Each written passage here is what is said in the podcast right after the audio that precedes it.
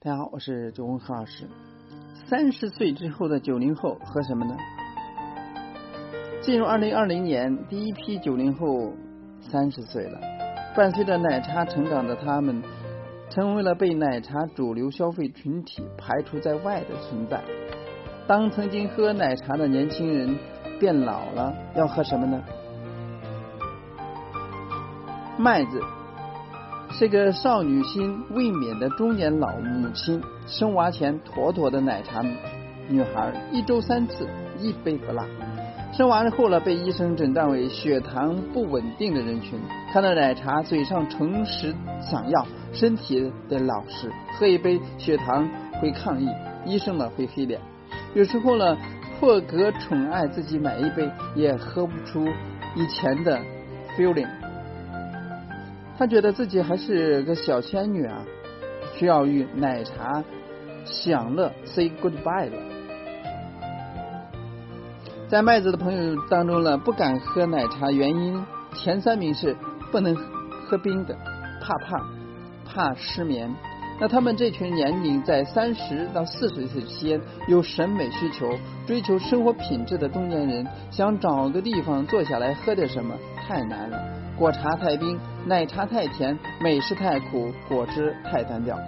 而麦子三十岁加的男性女朋男朋友呢，更直言吐槽：坐在小清新的空间，拿着一杯甜腻的甜饮品，我连点单的勇气都没有。那这群人数量不容小觑。那最近二零一九年饮品数据报告显示。十八岁到三十二岁是饮品消费主力，而三十二岁以上的消费人群呢，占到百分之二十点四。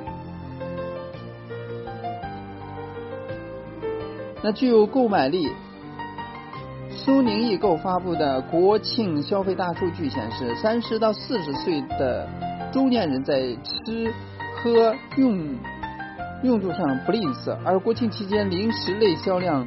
同比的增长百分之一百四，购买者以三十到四十岁年龄段最多，占占比百分之二十，而酒水消费同比增长百分之一百七十四，购买者以三十到四十岁年龄段最多，占到百分之十八。掐指一算呢，八零后奔四了，九零后迈入了三十俱乐部。啊，三到五年之后了，饮品的主力消费可能都进入了不敢任意喝奶茶的阶段，而这代陪着奶茶成长的消费群体呢，不想喝奶茶时，他们应该喝什么呢？被选择的原叶茶。主页创始人刘欢告诉我们。我们百分之五十左右都是纯茶消费，顾客三十岁以上偏多，而顾客了还是很认茶的品质和风味的。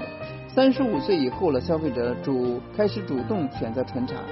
茶阁里边的猫眼石的茶本味系列，用原叶茶特殊萃取的方式，在口感上做出了清雅的奶香，成为了店里面点单率百分之二十五的明星产品，复购率超过了百分之六十，排名第二。而在一年前，茶本味系列连嗯 top three 都进不去，而奶茶、水果茶、奶盖茶是主流。从二零一九年第一季度开始，纯茶也开始增长。茶格里边的猫眼石研发负责人王国伟说。在福建泉州有一个叫做卖茶妹的品牌，产品呢以原叶现冲为特色，而顾客点单之后呢，可以在吧台看到店员现场泡茶包、注水、冲茶、焖泡全过程。而他们向消费者传达的理念是：八克出好茶，门店的茶包不同于一般的四到六克的重量，以一八克冲出茶的浓度。保证茶充足的香气，而麦茶妹在泉州开了十家门店，其创始人黄建军表示，我们的门店手冲茶的销量呢占到了百分之六十，消费者的男女比例五比五，手冲茶已经成为了门店的招牌。而据黄建军介绍了，每家店都呈现出一个很有意思的现象，刚开业的时候呢，到店消费者基本上都是选择奶茶类的产品。但一般在半年之后了，喝奶茶消费者都会逐渐开始喝手冲茶。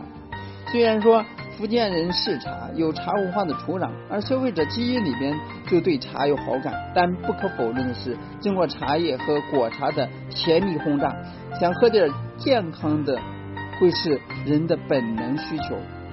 就像餐饮从重口味的吃调料时代，进化到清淡的吃原料的时代。普茶创始人林敏娟说：“那这一届的年轻人呢，经过口感丰富的产品洗礼之后了，慢慢的回归到茶的本身，在三或者五年沉淀之后了，他们不再年轻，不再追求花样多的口感，更关注健康，懂得欣赏食物本质的味道。那时候的纯茶市场和空间呢，才会真正的爆发。”第三，不断的培养喝茶的习惯。年轻人对原叶茶的接受并非一蹴而就。去年很多品牌都开始在门店呢增设了手冲吧台。奈雪的茶在广州四百二十平方米的店内呢，专门辟出了一块独立的精品现泡茶区，可以现场冲泡原茶。那喜茶在广州的第九家店就设置了独有独有的一对一手冲吧台。性冷淡的风格是黑白灰加原木色调的吧台，摆放着专门请汝窑烧老师制作的茶具。消费者点单之后呢，茶叶是从茶叶闻香到呃温杯烫盏，再到最后的品茶，会一边沏茶一边讲解，用手冲茶的方式来传递茶文化。星巴克。也在去年新开的北京工坊店为茶瓦纳设置了整个二层楼空间，独立吧台、茶叶展区、茶客区完整呈现，提供包括新西特调、气质茶叶，包括纯茶、拼配茶等数个系列，几十款产品。真正的茶饮品牌卷茶也在去年增设了创意茶吧台，六台虹吸催茶设备在。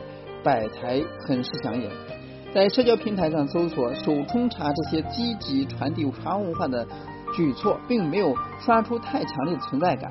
奶茶、果茶仍然是顾客拍照分享的主力。尽管如此呢，品牌对于茶文化的传递从未止步。据喜茶公关总监霍伟表示，喜茶的手冲吧台一直在使用，今年还新增了不少。而奈雪的茶刚刚开始，一千平方米茶工厂店入口处就只能看到弧形的手冲吧台。手冲茶体验和手冲咖啡一样，先向顾客介绍所冲的茶叶的香型、口感、茶叶的产地等。冲之前让顾客了闻香，在冲泡时会讲解茶叶的特性、适用什么样的水温以及冲泡的时间等等。一杯茶叶喝懂了，携带着买了礼茶回家就顺理成章了。据刘芳表示，主业在茶礼盒和周边产品消费上一直有百分之十到百分之十五的占比。台湾品牌金圣宇以紫砂手冲茶为主打产品，在点单介绍时为每一种茶找到一个具象化的口味。比如说，不知春是栀子花香，金萱是奶糖香，那骊山呢是兰花香，让消费者的一秒 get 到茶的重点。在品茶的时候呢，又学习香水的做法，将品饮过程呢分为前味、中味、后味，让年轻人呢也喝得懂。金正宇紫砂手冲产品客单价在二十到三十元。单被纯茶带动起来的茶礼盒销售超过预期。其创始人林宇珍说：“那喝了我们的手冲茶的顾客，买同款茶包礼盒回去的人达到百分之三十。紫砂手冲的形式呢，给年轻人喝茶初体验，为后续商品销售做了铺垫。”所以呢，金盛宇至今在茶饮和商品销售比例仍只是四比六，所以客群集中在二十五到三十五岁，所以年八家店整体客单价保持在二百块。那些售卖原叶茶产品，用原叶茶的冲泡过程增加仪式感和附加值，带动茶礼盒等茶周边产品的销售，是一个值得被期待的模式。新茶饮出现呢，一是伴随着九零后经济能力提升和消费升级需求。如今呢，九零后步入了三十岁，再一次面临成长和需求的变化。但无论到什么年龄，喝点什么，找个地方坐坐的社交需求是会长期存在的。原叶茶的好是要经过事的，有阅历的人才能够体会到，原叶茶就是培养顾客，布局未来。那通过以上的这个分析呢，那原叶茶也是未来茶饮市场的必经之路，也是它的一个趋势，就像手冲咖啡一样的。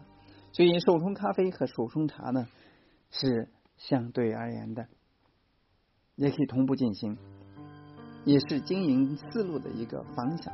那希望给大家所提醒和帮助。那今天呢就到这里，咱们下次再见。